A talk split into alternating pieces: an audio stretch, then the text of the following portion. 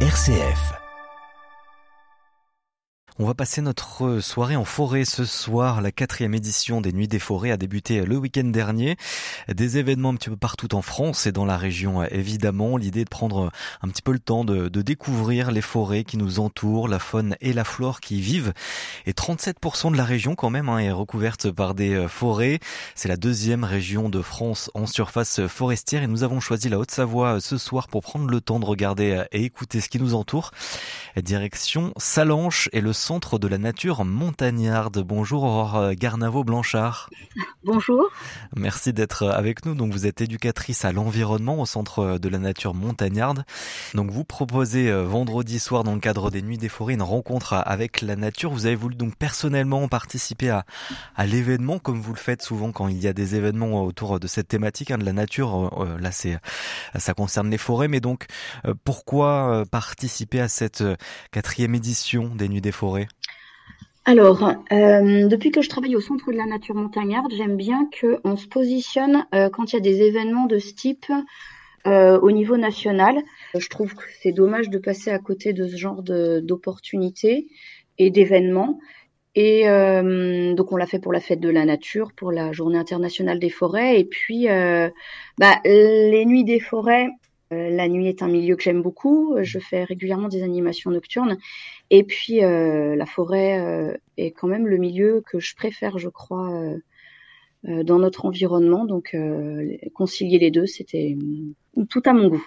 Et donc c'est vous qui allez animer un petit peu cette rencontre vendredi soir. En, quoi consiste vraiment votre métier d'éducatrice à, à l'environnement et, durant cette soirée en particulier? Alors généralement quand je me présente au groupe, j'explique que l'éducation à l'environnement, c'est de l'animation nature et que ça consiste à faire découvrir la nature aux gens, à leur expliquer à quel point euh, la nature est riche et variée, mais aussi très fragile. Généralement, c'est comme ça que je présente les choses. Et parce qu'on a un impact euh, assez quoi destructeur, on peut le dire, sur, euh, sur les forêts, près de chez nous bah, Disons qu'on est l'homme est très présent dans hmm. beaucoup de milieux, de plus en plus présent, et, et on laisse de moins en moins de place à la nature autour de nous. Alors, euh, c'est aussi des fois par manque de connaissances. Je vois ce matin, j'avais des enfants en animation. Euh, ils m'expliquaient euh, que ils écrasaient toutes les mouches, tous les moustiques, toutes les araignées, enfin tout ce qui pouvait pénétrer dans leur maison. Alors, je leur expliquais ben que oui, nous, on, a pris beaucoup de place dans la nature et que il faut aussi observer ce qu'il y a autour de nous, apprendre à le connaître et accepter de se partager la place. Et puis quand on connaît les choses, on en a un petit peu moins peur. Et c'est valable bah, pour les petites bêtes, mais c'est valable aussi pour tout ce qui est environnement nocturne, où on connaît peu, mal euh, cet environnement-là depuis très longtemps, et où on a eu tendance à vouloir se débarrasser de toutes ces choses qu'on connaît mal et qui nous font peur, type euh, chauve-souris, euh, rapaces nocturnes. Euh, les araignées qui sortent la nuit, enfin voilà. du coup, mieux connaître, c'est aussi mieux accepter, mieux comprendre, et puis ben peut-être un jour protéger aussi. Mmh, et justement, vendredi, là, on sera un petit peu en mode crépusculaire puisque ça commence à 19h30 mmh. euh, la rencontre. Oui. Donc il fera pas totalement nuit hein, avec euh, cette heure estivale, mais on, on va être du coup un petit peu en l'entre-deux, on va dire entre la vie qui s'endort et une autre vie qui s'éveille. C'est ça, voilà. Il y a le monde de la journée qui, le monde du jour qui s'endort et qui va laisser la place progressivement au monde de la nuit. Euh, donc c'est sûr que à cette période de l'année, euh, faire une animation, une animation nocturne, c'était un petit peu tardif, surtout qu'on mmh. voulait s'adresser euh, à un public familial. Donc voilà, faire du 21h 23h, c'était plus très approprié. Après, le reste de l'année, on fait des animations nocturnes de façon quand même assez régulière où on peut euh, finir vraiment dans la nuit. Et qu'est-ce qu'on peut voir déjà peut-être à cette heure-là, entre 19h30 et 21h30 Alors déjà, on va sûrement appréhender les choses d'une façon un petit peu différente parce que euh, l'activité humaine, euh, c'est déjà beaucoup diminué quand même à cette heure-là. Et du coup, l'environnement devient déjà bien moins bruyant, la luminosité change, les, les bruits portés par l'air évoluent aussi. Donc il y a, tout ce contexte qui, évolue. Et puis, euh, bah, quand même, on va se promener jusqu'à 21h30. Donc ça va laisser le, jour baisser encore.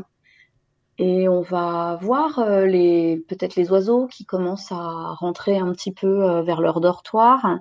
Et puis bah, peut-être que on va commencer à voir s'éveiller aussi les animaux crépusculaires, parce que bien souvent quand on parle de nocturne, ça commence dès le crépuscule. Et ça peut concerner euh, peut-être euh, les chiroptères, les chauves-souris. On mhm. aura peut-être la chance de pouvoir observer ou peut-être même entendre à cette occasion. Entendre, mais ça c'est pas facile d'entendre les chauves-souris. Ah, ah.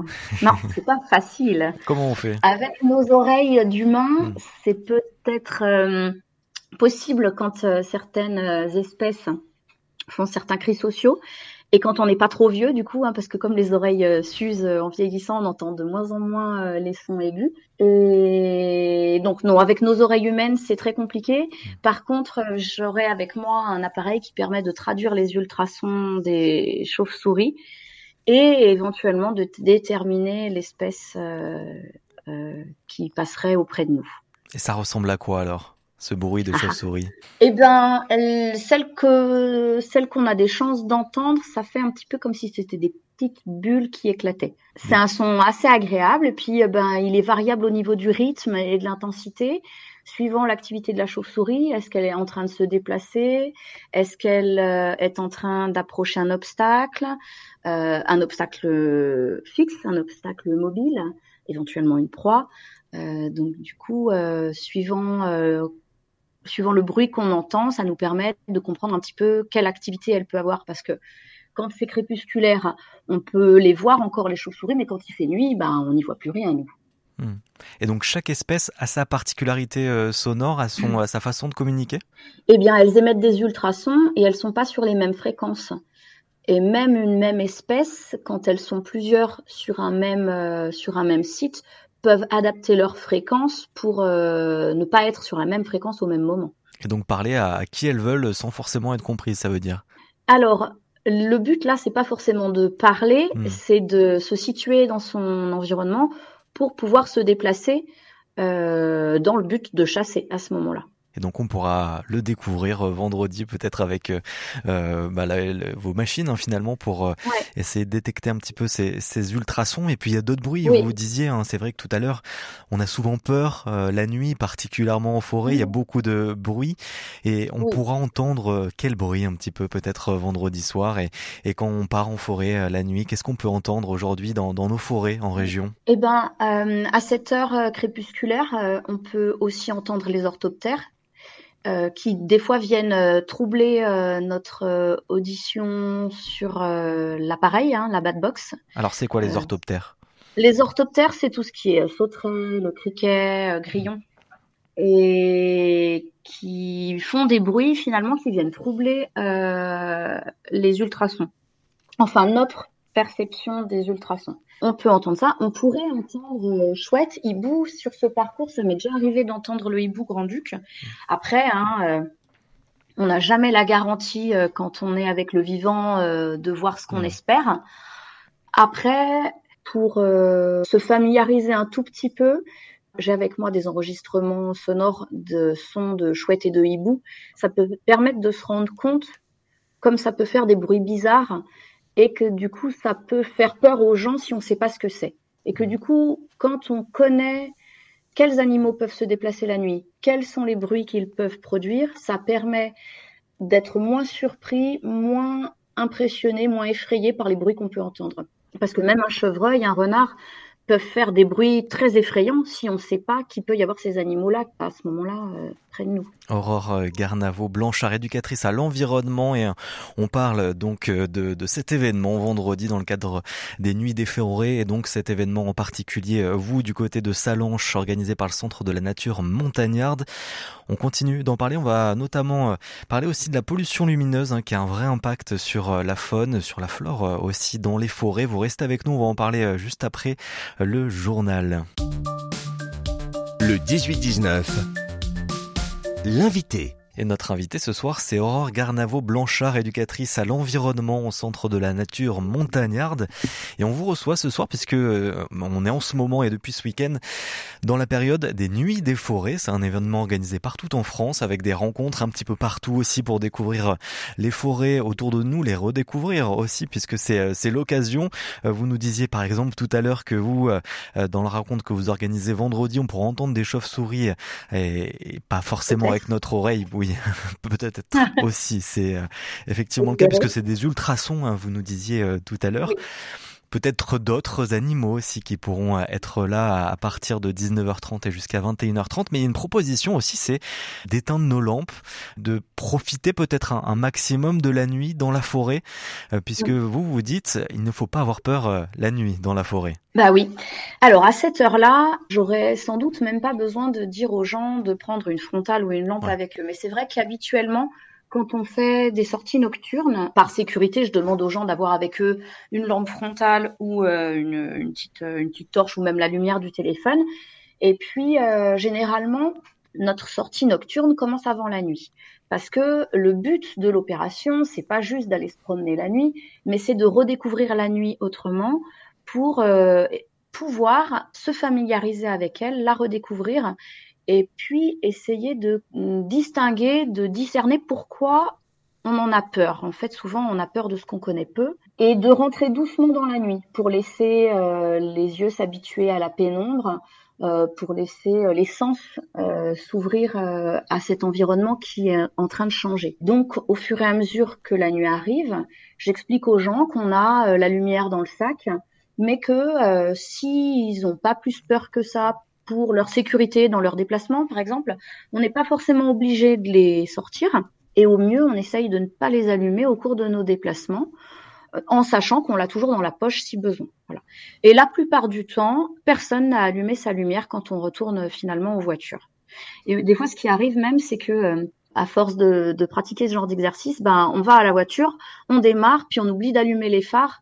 Pour se déplacer parce que tellement on s'est habitué à la nuit que la hmm. lumière devient vraiment dérangeante. Mieux on se sent dans la nuit, mieux on connaît cet environnement-là, moins on aura besoin de lumière. Et voilà. Et ça, petit à petit, ça nous emmène vers la pollution lumineuse. Parce que si on a mis de la lumière partout dans les villes, c'est pour se sécuriser, parce que c'est un environnement qu'on connaît mal et dont on a peur. Et puis aussi, c'est un peu, euh, c'est un peu, un peu, comment dire, un peu un luxe, un peu, euh, c'est moderne, quoi. Hmm. On va prendre euh, la vision dans notre sens aussi, peut-être pour du côté de, la faune, hein, du côté des animaux qui vivent dans la forêt. Est-ce qu'aujourd'hui, la forêt reste un milieu protecteur quand même pour cette faune-là Ou est-ce que l'homme a, trop mis sa patte justement dans, ces forêts-là? Bah alors c'est vrai que nos territoires sont couverts de beaucoup de forêts, c'est vrai. Par contre, les forêts sont aussi euh, semées de pistes, de routes, de sentiers.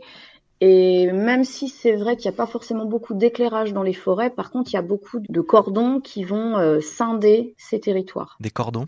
Des endroits qui coupent leur territoire, qui leur permettent de ne pas pouvoir circuler librement d'un endroit à l'autre, sur lesquels il peut y avoir des véhicules par exemple, hein, d'où les collisions routières. Et donc euh, voilà, l'impact est quand même assez important encore euh, aujourd'hui, peut-être encore plus aujourd'hui euh, sur les animaux. Alors là où on va en venir là pendant cette sortie, c'est par rapport à l'impact que peuvent avoir les lumières sur les animaux. Pas forcément que dans l'environnement forêt, mais dans tous les environnements. Euh, la lumière peut avoir différents effets sur euh, des animaux.